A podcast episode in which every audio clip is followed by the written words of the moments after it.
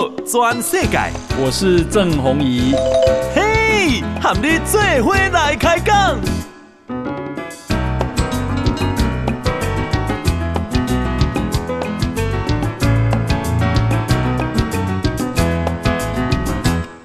大家好，大家好，大家阿曼，我是郑弘仪啊。这个我们今天呢、啊。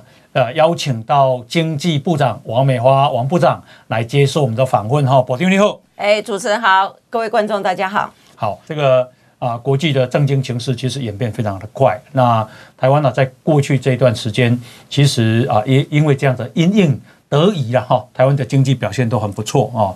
那么啊、呃，这个特别是我们的半导体，那在全世界当然是非常的有名啊。台积电所创造的一种奇迹，那。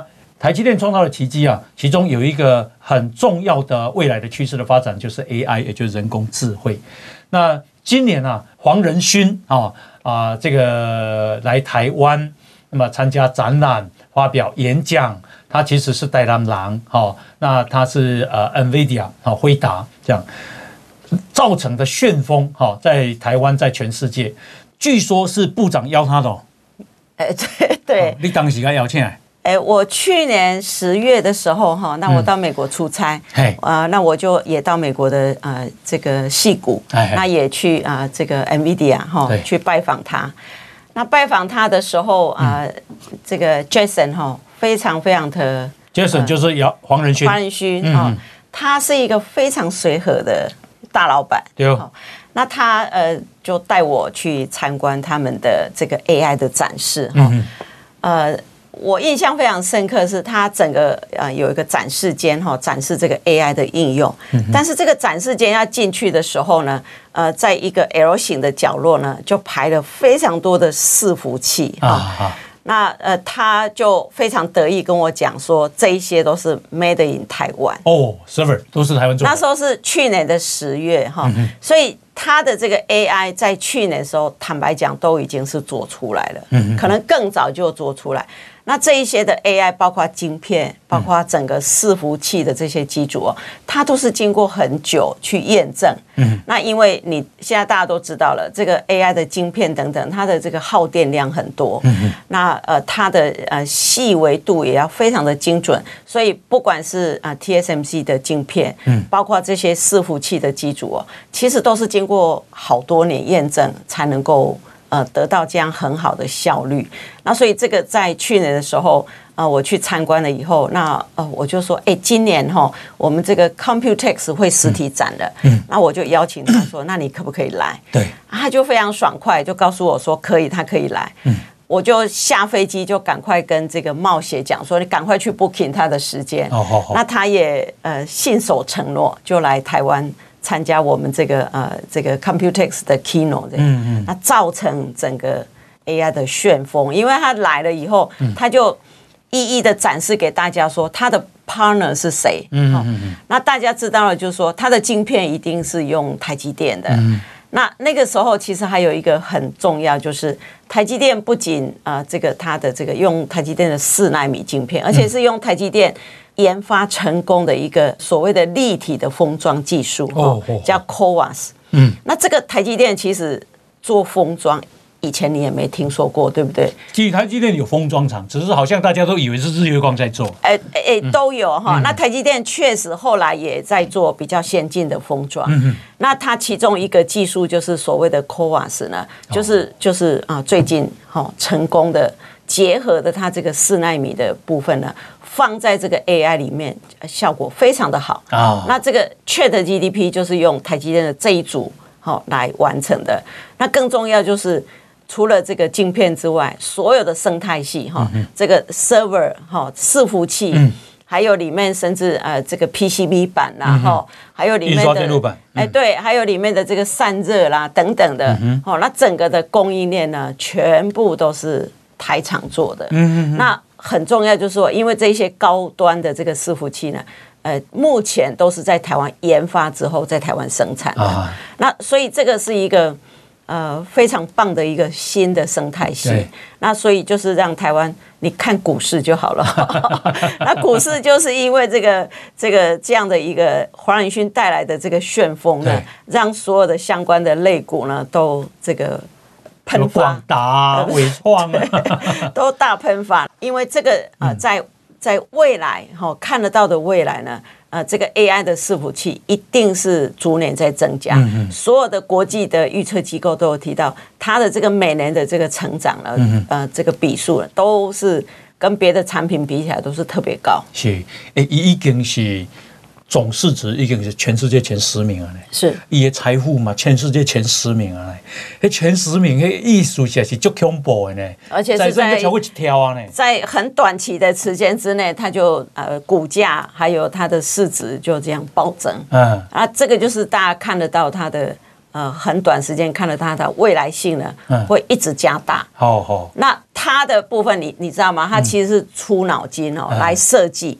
哦，这些 AI 的城市啦，嗯、还有包括这个呃晶片怎么设计等等，但是做嗯，全部都是台湾人做的。有。哦，包括这个晶片的这个 TSMC 做出来，嗯，包括这个伺服器怎么样在这么高速运算下面，这个伺服器可以 run 得很好。嗯，那这个其实都是要经过长期的验证。呀，哎有有一款专设个前十前十名有钱人的那亏完全没有，完全没有，感受不到呀，完全没有。你你跟他聊天，你你接近他，你就知道一个非常非常有亲和力的人。嗯嗯嗯，我个人觉得是一个非常棒的一个很成功的一个企业家。因因因为啊，韩国的媒体有说黄仁勋好像那个单啊，有一点点从台积电移到三送，后来他否认呀，所以。Lisa 苏有讲哈，苏啊苏之峰对 AMD 的这个呃 CEO 哈，他回来台湾，人家就问他说，哎，韩国媒体这样讲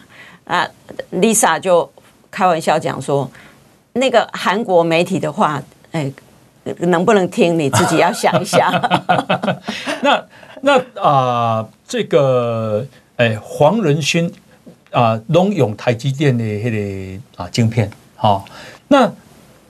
他其实在美国有 Intel 买，不是比较快吗？啊，没有，他现在会用到的晶片哈，用到已经用到四纳米了。对，那事实上用到四纳米这样的晶片，然后这个良率还有它的性价比等等这么好的。目目前应该是没有其他的公司有办法哦，跟跟台积电呃匹配了。那还有非常重要，就是我刚才讲了，台积电就是研发出来这个 CoWoS 的这个呃立体封装哈。那这个不得了，就是这个立体封装就是可以把呃这个逻辑晶片、记忆体晶片等等哈，用层叠式的方式哈，把它把它包在一起。那这个部分就让它的效能。更加的快速，嗯，那这个部分呃，就让这个呃台积电的这个包括晶片制造到封装，整个做起来之后的效能呢，嗯，更是没有人有办法比得上。哦，对，那呃这个啊、呃、NVIDIA 跟这个美商超微未来还是会都都用台湾的吗？呃，这个目前的部分哈，嗯、呃，AMD 的这个晶片呃，你看它来台湾哈。嗯呃，找它的供应链，哦，不仅是晶片，还包括呃为呃在过往它很好的这些，包括伺服器的伙伴等等。嗯、那这个就是展现一个态势的提供，嗯，拍摄外供应链东西台商啊，好东西台商。那你如果就呃这个晶片来讲的话，台积电现在还不只会做四纳米，嗯、因为四纳米跟五纳米其实是。同一个产线，嗯、哼台积电，你不要忘了，它已经三纳米已经在量产了。对，好，三纳米都已经在南科哈，嗯、好几个厂都盖好，而且都已经达到量产的地步了。对，所以未来你四纳米，你还要再往上提升你的性能的时候，嗯、台积电弄准备后啊。嗯，哦啊，所以现在才会在呃讲说。哎，现在台积电的晶片不是问题，现在是封装的产能不够。哦，封装产能不够，这是 c o v a s 的封装产能不够。对，所以啊，前一阵子在提到说，这个铜锣有一块地，哈，铜锣的科学园区有一块地，那确实也是啊，有一天台积电就打电话给我，哦，说，哎，他们盘算了一下。他们发现有一个很糟糕的现象，就是他们现在不管是在龙潭、在南、嗯、在竹南哈的这些封装厂做 CoWAS 的这个产能哈，对，远远不够这个客户的需求。哦，所以他们要赶快再去呃这个新增 CoWAS 的这个产能，来结合这个晶片。对，那他跟我讲，我其实就觉得这是一个。非常重要的问题。那为什么他说我如果封装不够，我即使晶片的产能够也没有用啊？因为晶片做完还要封装。所以第一个，这个晶片产能产线再多，CoWoS 不够，你这个晶片多也卖不出去。那第二个更重要就是，这个所有的伺服器的这些呃供应的这个产业链呢，全部是台商。所以你 CoWoS 不够，不是。这个晶片卖不出去了，连伺服器的整个也会不不够卖啊。所以现在大家看得到，就是说，哎，那那个 NVIDIA 的做好的这个 GPU 或者做好的它这个呃这个整个 AI 的这个系统呢，就在问说，它到底做好以后是要让这个呃广达的来做，还是伟创的来做？是它的这些好的伙伴晶片啊？哎，对，它的这些好的伙伴呢，都在。排队等着他做好的这一这个呃 GPU 的这个晶片，嗯、对，那 GPU 的晶片能不能做好，就是在于台积电 有没有办法供应足够的这个晶片。啊，那台积电的足够晶片又关心到 CoWoS。嗯哼，所以那个铜锣好像本来那块地是台立基电黄崇仁的。哎，那一块地是这样，因为它是在我们科学园区嘛，哈、嗯，那科学园区都是用租的。哎，那呃立基电是最早。有有去呃提出说，哎，这块地未来它的下一期啊、呃、要盖的，好、嗯哦，那但是因为是呃还不是现在嘛，哈，所以他就是只是有申请。嗯、那确实在呃竹科的这些呃地呢，都是说呃先申请跟后申请，如果条件差不多，都会给先申请的这样。嗯、那所以那时候他呃台积电跟我们提到说，呃、他非常急。那他要的就是第一个在科学园区里面，嗯、第二个呢，呃，如果好的话就可以来盖厂的，好、嗯，而不是我们现在确实我们还在开一些新的科学园区，嗯、可是那个等开好弄好都还要再更久。有，他现在是希望有一块地呢，这一些就可以赶快来建厂的。那所以我们就觉得这是一个太重要的事情了，因为这个它如果没有办法增加 CoWoS 的产能的话，那会涉及到整个我刚才讲的一系列的供应链。动底下嘛，动动底下啊，所所有的 bottleneck 都在这个地方，瓶颈啊。对对，那啊，所以哈，所以我们就呃赶快在院里面去协调，因为。呃，科学园区是呃国科会负责，对。那另外就是立基电的这个，当时有这个先申请这个，那这个我们怎么处理？嗯，哦，所以就来讨论，来确定说，第一个台积电是不是这么急？对。好，那这个。呃，听了以后就是说真的非常急，好、嗯。那第二个呢，那立基电的部分呢，看起来，呃，他现在因为他已经在新盖一个厂了，好、嗯，所以新盖这个厂的部分，呃，应该可以还可以有好几年可以运作，嗯、所以就也后来也也也这个去跟力积电谈说，哎、嗯，这个部分可不可以？呃，先让台积电来盖，哦那也谢谢这个力积电黄董哈，那他也说啊，这个这个也对台湾也是好事情，嗯、所以他就这个也也放弃了，哦，先申请了这个权益了哈，所以台积电就 我们就让台积电赶快来申请，哦，那现在这个呃国科会也准了，让他在铜锣这边，然后未来就赶快。嗯、呃，怎么设计啦？怎么动工？怎么盖厂？嗯、就非常非常急的一件事情。好，这黄崇仁呢，就是以前力晶的老板啊、哦，那他现在也是力积电的老板。那这个啊、呃，刚刚讲到的这个啊、呃，黄仁勋啊，黄仁勋诶，阿公的是苏之峰，AMD 美商超微的阿祖。嘿，因为阿公有搞搞有搞搞。苏之峰，你有还没有为了记者不？哎，我知道他，我还没有亲自跟他讲到话，啊、对，也是很不容易哈，美商超微两个人都非常厉害，对对对。那我记得这个啊、呃，台积电的刘德英董事长，他有说了哈，一共诶，政府说不会缺电哦，那他说，那我们只能够相信，好像有一点点，就是说他也搞不清楚，或者是说也有担担心缺电的疑虑。那柯文哲啊，他。啊要选总统，他说台湾明后年真的会缺电，真的会缺电吗？不会啦。哎，他呃，我猜柯文哲讲的意思是说啊，明后年这个。呃，核三厂的一号机、二号机哈都到期了，这样子哈，所以他认为会缺电。那事实上，呃，就对政府来讲哈，蔡总统上任以后，关于能源怎么转型哈，那怎么样去盖绿能，还有绿能还没有很足够的时候。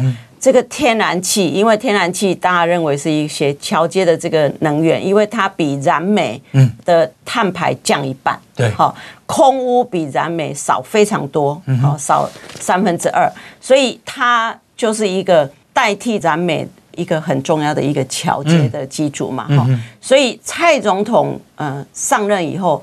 合了这个天然气的基础非常多，所以如果大家知道我们台电其实是非常忙，就是现在非常多的机组哈在盖，台中、高雄、桃园、嗯。通宵等等都有这个大型的这个天然气机组在盖，就是要来应应这个呃未来要怎么样从低碳到零碳的过程当中。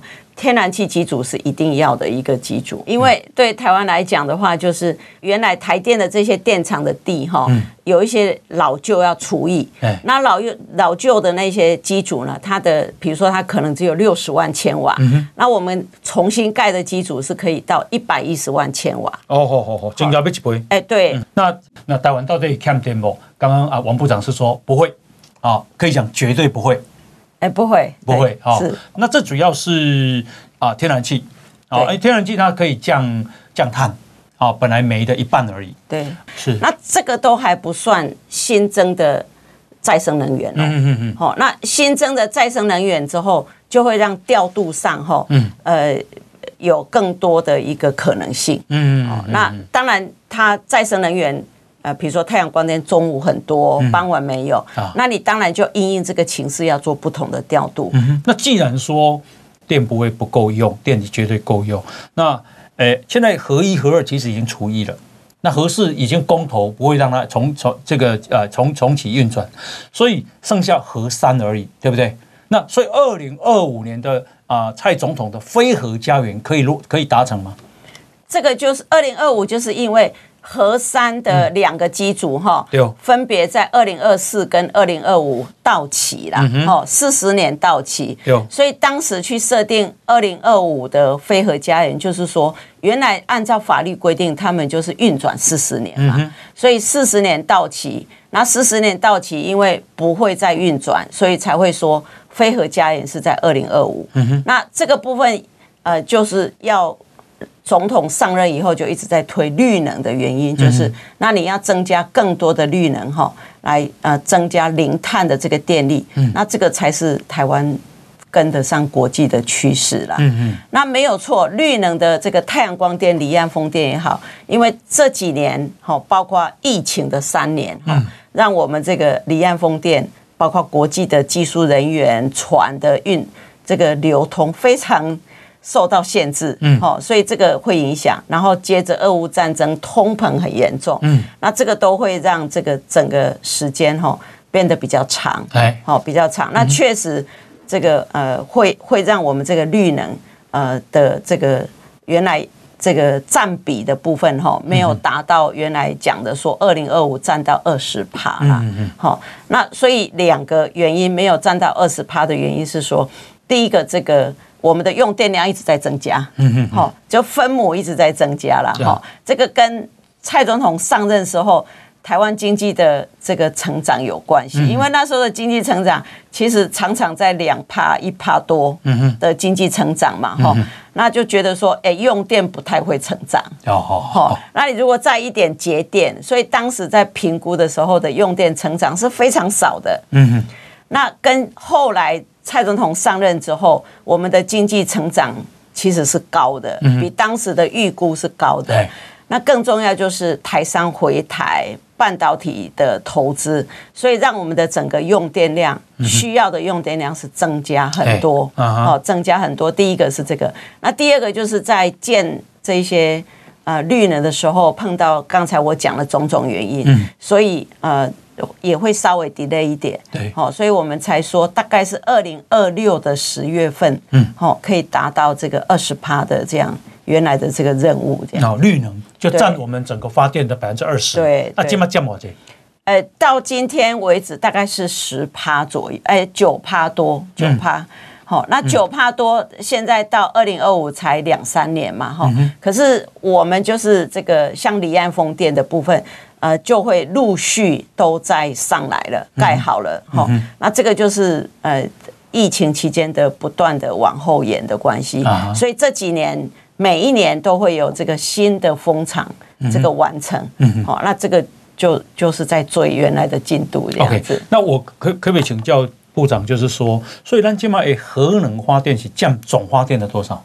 今嘛刚六趴呢。六趴。对。哦，那六趴就影响不大啦。六趴就只占的是六趴。OK，六趴，然后绿能占九趴。绿能现在已经差不多九趴了，对。九趴嘛，哈。对。那啊，燃煤占多少？燃煤我们现在还是有四十几趴。四十几趴。对。啊，然后啊，天然气。天然气大概目前的部分是呃接近四十趴，也四十趴，对，哦，差不多是安内嘛，对对，OK，总结构嘛哈，对，那这个绿能的部分呃虽然只有九趴，可是二零二二六年十月要到二十趴，对，啊，这个呃结构上是风力还是太阳能的结构是怎样？哎，两个都会增加。那会增加比较多的应该是离岸的风力，嗯嗯，哦，因为离岸风力现在都在盖当中，哎，啊，陆陆续续都会完成这样子。哦，离岸风力是主要是讲咱海边离较远的所在，较远啊，哎，你哪去呃苗栗下哈，你你去呃，你如果走过六十一号，好，六十一号你看过去你就可以，哎，西滨，对你你看过去在苗栗那附近。在那个海上，你就可以看得到风机了啊！那就是离岸风力，那就是离岸风力。我我看做大机呢，做大机做大机 啊！未来会更大只，未来会更大只。对哦，对啊，这个离这个一只要花多少钱呢？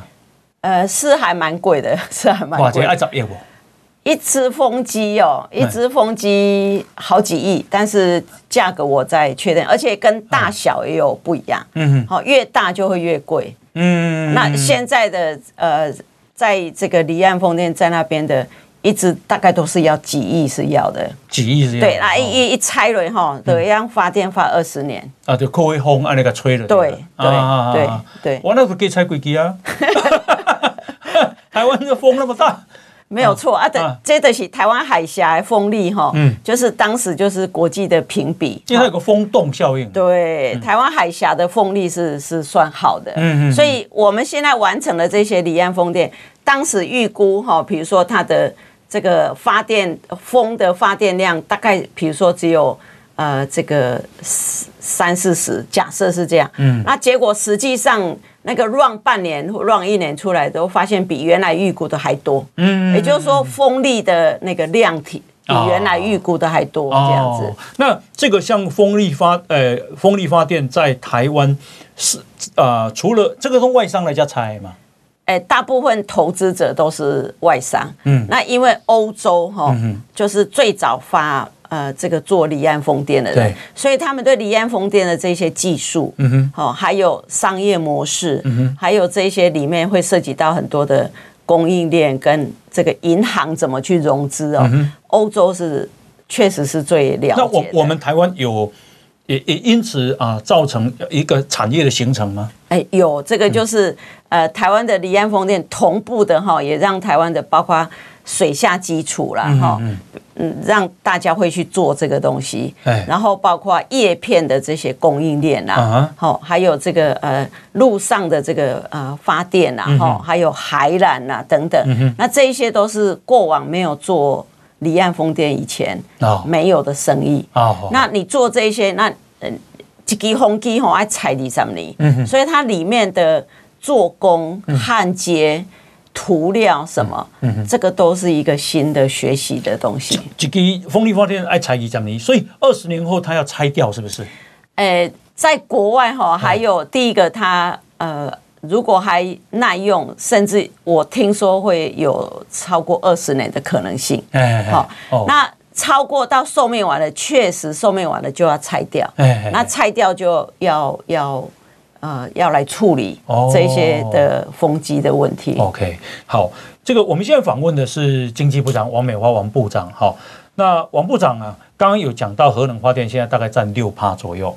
那这个柯文哲啊、呃、市长他有说核，他如果当选总统，核一核二他要让他演绎。然后啊、呃、侯友谊市长他是说啊二零二五非核家园啊跳票。然后诶他如果能处理好核安跟核废料，核电就会是他的选项。或就是两个人对核能都好像很很有兴趣啊。那那你你觉得这个可行吗？台湾的对核能哈，就是呃的最大的关切点，哎，一个是安全问题哈，因为台湾在地震带上面，好，所以对核能机组的安全性，好，怎么样确保安全性，这是第一个。嗯哼第二个最难就是核废料啦，好，大家对核废料放在哪里哈？一直有很大的一个关切点，那台湾确实也比较小嘛，哈，所以这两个就是呃比较会担心的问题。那另外一个就是未来啊，国际上确实在讨论，一个是小型的核能机组，那另外更远的是在谈核融合，哈。那我的理解是，核融合的部分确实就可以达到没有核废料的问题，嗯但是那个成熟度。大家猜大概在二零四零年以后的问题哦，二零四零啊，对，哇，那还有很很久啊。好，那小型的核电机组，呃，它事实上还是会产生核废料，嗯，那只是说，哎，因为有几个国家在研发，它的核废料的量体是呃多还是少？嗯，好，那这个我们其实都要在关切啦。嗯嗯嗯。那我觉得，呃，核电的问题是在于这两个问题，呃，在台湾可以。怎么样让大家可以确保安心的问题？嗯，那呃，核一哈，我坦白讲，合一其实它空间很小，哎，好，那本来我们台电已经做好那个室外的干储了，嗯哼，好，可是当时就是呃有有要求说要做室内的干储，有，哦，就是让大家可以把那个呃核废料呢搬到房子里面来，所以我们为了符合这个需求呢，又要去盖室内干储，所以就把一个汽涡轮机的一个场地呢，嗯、就是把那个汽涡轮机拆掉了，哎、因为你拆掉才有地方去盖那个室内的干储，嗯、所以它合一如果再恢复，它其实会有没有地方？你到底是要室内干储还是要汽涡轮机？哦哦哦哦哦哦，你两个只能选一个，对，好，所以它会有这个先天上的问题。嗯、那合适哈？嗯核四就是，所以那侯友宜到底懂不懂呢？哎、欸，我的他背后我我不是很清楚他们怎么想的啦哈。嗯、那他们呃或许有他们更呃高招的想法，我不是很清楚。好，那这个我们其实都是按照他们的要求来设计。嗯、那合一你如果去看现场就可以知道，它是在一个很小的一个山的峡谷里面去盖的，嗯、所以它的腹地本来就很小。嗯嗯，好。那核四厂，因为他们也同时讲说啊，核四如果评估可行，也是可以重启哈。核四坦白讲，当时就还没有盖好。嗯，那不打紧，它的这个呃这个中央的电脑控制系统哈，根本就没有呃这个认证完成。那后来更是拆拆了哈，根本都不完整。所以核四有两个大问题，一个就是你你来用几个人来形容哈。那个电脑控制系统就像人的头，好，那合合适的这个房子就像人的身体。第一个，他头已经不见了，好，所以你的头的神经怎么接到身体，是一个我我都不知道那个怎么接了，哈，因为那个神经密密麻麻的，而且一条都不能有任何的出差错，好，所以这个是一个很困难的问题。第二个，他的身体，哈，因为当时。那个呃，就是这个合适的，就是到后来没有人愿意来统包嘛，哈、嗯，所以台电就这样子去分包，所以它的房子是日本的规格，嗯哼，可是它里面的设备是美国的规格，嗯哼，美国规格都很大，啊，啊，日本的房子都很小，对，所以它其实是很大的设备放在很小的房子里面，嗯、虽然里面哈那个你去看你就知道它。那个设备挤在一起，而且看起来它甚至有些管子哦，都已经会碰到一起了。哦，其实是一个很不安全的一个一个一个这个这个东西啦。所以合适的本身哈，光建筑设备的安全性，还有可行性，嗯，其实几乎是不太可能。哦，那合适的逃离对？何时逃的部位，迄当阵迄个公司哈，电脑设计那个公司根本也不在，所以根本没有人可以知道当时怎么设计这个电脑，怎么操控核的控制这个。我猜那个资料也都没有了。哦，好可怕！可是当时的所所谓的四大公投里面，大家台湾已经用公投否决了合适的重启啦。哎、欸，没有错。那怎么可以重启呢？民意叫你不要重启，你要重启。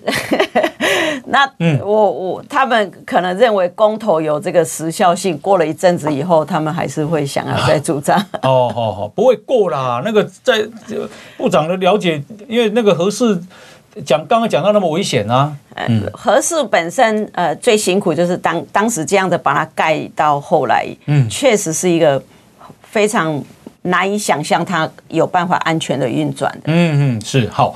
这个我们啊、呃，现在访问的呢是经济部长王美花王部长哦。那么他刚刚讲到几个重点哦，第一个就是说台湾不会缺电，哦，台湾到二零二五年会新增九百万千瓦的电，不过它都是用天然气发电。是好、哦。那啊、呃，主要是在台电的这个电厂里面啊，增设了新的机组，或者是淘汰汰换旧的机组。第一个不会缺电，第二个，第二个哈是除了机组之外，还有天那个再生能源，嗯，再生能源都还没有算在这个九百亿里面哦。哦。再生能源就刚刚讲绿能吗？对对对，那个就是说这些机组叫做我们叫做机载的电力啊，我懂。对，未来风力的发电增加，太阳太阳能增加，太阳能增加，这个都没有算算在那里面，没有算在这个所谓的净增加九百亿的范围里面。那为什么不把它算进去呢？因为这个的部分，我们只是让大家知道说，嗯，光机组的新增，哈，就有增加到九百对一十万千瓦，嗯哼，再加上。这个再生能源的话，所以我们的电是够的。我们要让大家知道的是这个样子啊。那因为我们确实用电也有增加嘛，好，用电也有增加，投台商回来投资也好，是台积电的这个半导体的投资也好，所以我们净增加就是要来符合产业的需要。我们啊，现在访问的是经济部长王美华王部长哈。那事实上啊，这个柯文哲市长还有这个侯友谊市长，他们都主张服贸要。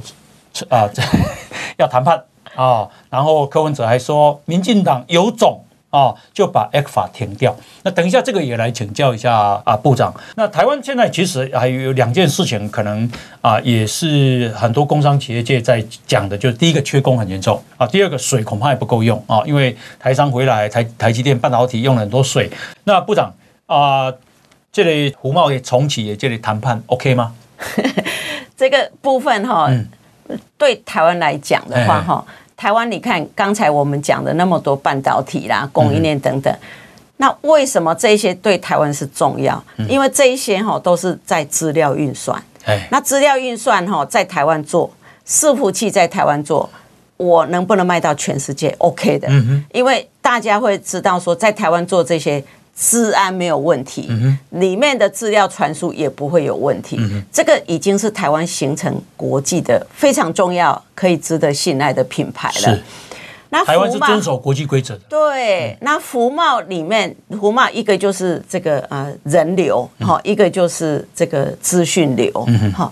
那资服贸里面的资讯流，你今天要跟中国谈这个服贸的话，那你跟中国的这个资讯流。会比较紧密关系的话，对台湾是好事还是坏事？嗯嗯，这个就是现在的变成国际不可能不信任。对，人家会觉得说，哎，你你台湾为什么会是这样？因为每个国家现在在伤脑筋的是中国大陆对资讯的控制，还有假资讯的散播等等，都已经为避恐为之不及了。结果台湾现在说要去中国在服务业的。这个这样的紧密的合作，这个对台湾绝对不是一个好事情。好，那这是第一个。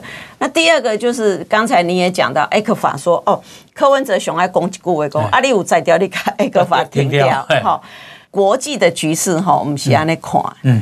蔡总统也讲，也是现在我们政府里面的主流意见，就是我们不挑衅。嗯嗯。好，我们不挑衅，我们也不会去改变现状。嗯哼。所以，我们如果主动说，哎，我们要停掉 ECFA，那国际上会认为什么？你台湾，你你是怎样？你你你很大条，你要挑衅，你要去改变这个东西嘛？嗯，好，所以我们的承诺不变了。哎，对我我们的想法就是说，我们是做一个，哦，台湾是让大家觉得可以信赖的。我不会主动去做一些很挑衅的事情，这个就是我们政府的态度嘛。是，好，这个不是像柯文哲老老师要讲说，立五摘掉，立停掉，立五摘掉，立怎么样？当政者哈，在管众人之事，不是嘴巴讲爽的啦。嗯，不过讲实在话了，就是说签 ECFA 并不是只有对台湾有好处啦，所有的协议都嘛是双方有好处。那为了跟他利有利有好处，那谁要跟你这样签呢？好，这样好。那有关这个啊，现在啊，这个缺工的部分，其实缺工很严重嘞。是啊，金马这边呢啊。这个部分我们确实啊几个跨部会有在讨论哈，所以我们有好几个方向哈。那大概呃陆续都会确定，而且其实有一些已经在做了。嗯，比如说哎，我们现在的一些那个呃资深的这个呃移劳工哈。特别是移工的部分，其实已经有一个方案，就是说，你你拿这巧贵两年哈，然后达到这个啊一定的薪资就可以留下来。啊，留下来哈，你还可以未来可以有永留永久居留权等等。那你把这个变成永久居留权之后，你这个空缺还可以再去引进新的这个移工。那这个部分呃上路到现在没有几个月，已经有四千六万多，哎，四千六百多人，嗯，好，已经有。呃，劳动部已经核准了。哦，就是说他在台湾做六年了。对，然后然后他取得薪水，薪水有这个呃三万三万或三万三以上的这个薪水啊。啊哈，那你就可以可以这个呃。换成另外一个身份，嗯，啊，在台湾未来会有这个永久居留权哦。那你换成另外一个身份以后，你这个缺，比如说四千六百多人这个缺，你就可以再去引进新的移工进来，嗯哼，好，那就一步一步再放宽，这是一种。嗯，那另外就是现在来台湾念书的留学生，哈，这个呃外籍学生也非常多。那我们怎么样鼓励这些外籍学生可以留在台湾工作？对，那现在有很多的一些措施，哈。会加码，好让他们有意愿。比如说，他在这边还在求学的时候，就可能可以去工厂，啊，去公司跟他们呃实习。嗯，哦，那这个就可以边工作啊边实习。对，那等到他毕业以后就可以留下来。嗯哼。那另外就是比较呃高阶的这些专业人员呢，啊，我们也会让他进来台湾呃的一些手续也好。哦，或者是相关他的，包括他的眷属，嗯，好，还有他的小孩的念书等等，那这一些都会呃一直放宽，嗯，那那这个部分呢，呃，这个国发会应该呃马上会有一个网站，嗯、会告诉大家这些的相关呃这些人才的松绑的措施，嗯、让大家可以知道怎么应用。这这会不会缓不济急啊？哎，这个部分第一个就是。对劳动部来讲，它有两个压力，一个就是引进更多的外面的人哈，那另外一个就是有人会担心说，引进太多会不会挤压到国内的人的就业？那事实上，如果以国内现在的就业情形，其实是呃，狼都不搞了哈，这挤压的相对比较少。嗯，但是国内的部分，我们还有另外一个，就是国内的人力要再教育，嗯，再训练，嗯，好，让他有。可以去符合更好的一个工作环境的学习环境。那这个有很多个机制，包括劳动部也好，包括经济部，我们都有一些相关的专业训练的部分呢，嗯。让大家可以去啊、呃，有找得到更好的工作。对。好，那另外就是，呃，你想的可能是说，比如说。呃，我们有一些制造业，它需要比较多的这个配额啦哈。一个是制造业这个，另外一个就是制造业、营造业都不搞。哎，服务业也也会提。那目前部分包括营造业哈，有劳动部这边也有一些措施在陆续让营造业可以引进一些呃移工的部分。这个相关的规定，我们都有在跨部会里面去讨论。哦，好，那。对劳动部来讲，等于是要做的事情好几项，嗯、哼。那他会呃，到时候会一项一项端出来，然后也会完整的跟大家介绍。呀，因为我有一边去这个饭店吃饭，那饭店当然嘛是算袂歹饭店嘛，就总经理家己咧捧盘啊，我哪里家己捧，讲这么都无人啊。因为现在服务业哈还没有开放外劳啦。嗯，好，那所以服务业有一直在提到说要开放外劳的部分。对，那劳动部目前的呃先前的方案是，呃，如果你来这些，比如说呃。呃，旅宿业来工作的话，嗯、呃，会给这个来工作人一年哈、哦、有相关的补贴哦，这是第一个啊。第二个，如果是中高龄的，给业者补贴，呃，一个部分是给业者，但是业者一定要回馈给这个这些劳工薪资，一定要多少钱以上，嗯哼，好、哦，这是第一个。那这个呃有一些帮助，但是呃。找人的部分看起来量体还没有非常多了哦，好，那另外一个就是劳动部，另外一个就是针对中高龄的哈，你如果愿意再来就业，一个月一一年可以补到十二万呢。哦，等于一个月就可以给几万。对对对，那但是中高龄的，对，我六十二岁，对，那我已经本来没有，已经退下来了，对，那我现在重返职场。到到我们指定了几个行业，嗯，有有包括这个呃旅旅宿了哈，因为观光业就一直在喊缺的很厉害，对，所以有交通部的一些，还有餐饮哈，我们也有提出这个需求这样子，嗯，那所以这个部分希望能够引进更多的，让一些人可以回来就业了，嗯嗯，那那政府也补补充一些相关的。呃，补助这个部分，嗯，我们现在访问的是经济部长王美花王部长，啊，保定最的最要搞，哎，水哈，哎，这个我也要顺便讲一下。那最近我们不是前瞻建设，嗯、说我们乱花钱嘛，哈，那这这对湾这个水的同仁啊，就不公平哈。像我们呃这个前瞻建设有啊、呃、这个一些经费是来做水环境的建设哈，比如说台湾的这个南北狭长嘛，哈，那水流就。会到很快到海里面去，对，所以我们包括最老北条了。哎，对，我们就要南北这个纵向的连通管哈，就要一些设备。好，所以疫情期间最有名就是从桃园到新竹的这个干管啊，让这个桃园的水可以接到新竹，让这个当时的台积电吼。因为有一年不是百年大旱嘛，对对啊，很多外国媒体都说啊，如果没有水，台积电会没办法做出来，全球缺晶片会缺的更厉害。嗯、结果我们就是有这个干管，而且加速进行哈，让它这个呃水有了。是，所以我们现在非常多的建设是第一个干管，好，南北的很多干管，从北到南都有。那第二个呢，就是浮流水。哦，以前呢，我们在上面有这浮流水，浮流水的是在溪的旁边哈，用一些设施就可以让溪底下的一些水哈，自动就过滤掉，干净就可以出来。哦，所以最近高雄不是下大雨嘛哈，高平溪以前哈，如果是那个呃浊度会到四万的话哈，哎停水。哦，因为太太浊了，太浊了，太浊就没办法去把它净化嘛哈，结果。最近我们就发现，我们在高雄开了很多浮流水，所以高雄都没有停水。哦，就是用浮流水哈，那个浮流水的机制上来以后，那个水就干净的。浮流水是 KB 的水，但它已经渗下去了是是？它就是对，在地底下啊，啊，因为 KB 哈弄水下面弄足侪水嘛，所以它用一些很简单的设施哈，嘿，其实是日本人在台湾哈的。屏东，这个做了第一个浮流水，嗯，那很久很久都没有在想要做浮流水，嗯哼，那因为、哦、那很久以前了呢，啊，对，那以前都想说要盖水库嘛，哈、嗯，那水库这么多年不容易盖，对，那所以呃，我们在这个前几年大旱的时候，我们就想到说应该多开浮流水，嗯哼，好，包括这一些啊、呃、增加的水呢，就有增加水源，还有再生水，嗯哼，好，就是现在的。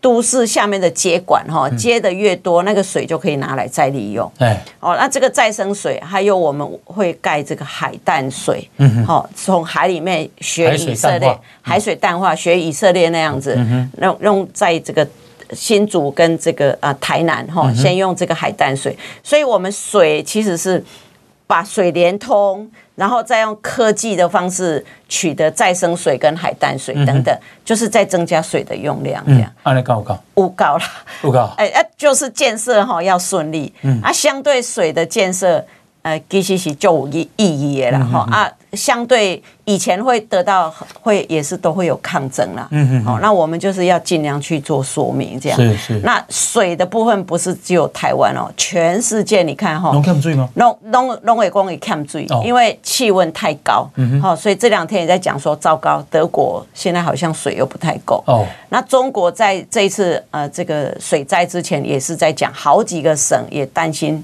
大旱吼，也是怕没有水，嗯、所以没有水的问题，其实现在很多国家嗯都开始在想这个怎么样去解决的问题。是，那我们其实是在前瞻的时候，二零一八年就在想说台湾要更有韧性的水的建设，嗯，所以这样子百年大旱才有那一条桃竹干管哦。哦，这个真的就是我们都有在想台湾怎么样做的更有韧性呀。Yeah. 啊，他都要保定攻了中国哈。那中国，我的朋友说啊，台商一攻，其实中国现在又在带对台商又开始好了。哦，那，那这个就是 这个就是前一阵子哈，那真的是呃把大家吓坏了。有还有什么反间谍法哈，还有很多。那中国的这个经济看起来真的是非常不理想。嗯，那不理想之后，他也确实他有一派的见解就是。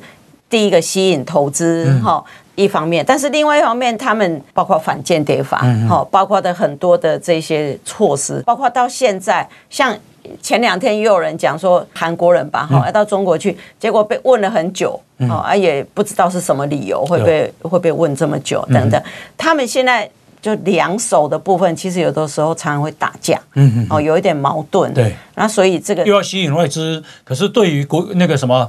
那个反间谍法又弄得很严啊。啊，没有错，所以这个两个其实是会左手右手会互相打架，嗯所以这个也是让外资对再去中国大投资其实是会有很有疑虑的。嗯，那呃，最后再请教一下，就是说，那我们的啊，景气今年是不太好。今年是经济经济增长率不到两趴嘛？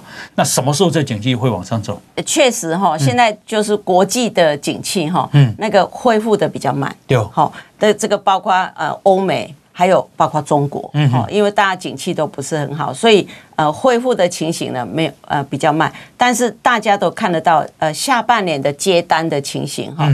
都比上半年要好，嗯，好，那只是增加的幅度可以到什么地步？对，那另外就是我们国内的厂商有的时候现在比较多也接到急单呐，嗯嗯嗯，急单就是说就是说他他可能临时才告诉你说啊有有有有这个生意等等，那所以呃评估起来就是说呃第三季一定会比第二季好，嗯哼，那第四季一定会比第三季好，呃就逐季往上哈，那大家呃看得出来就是说。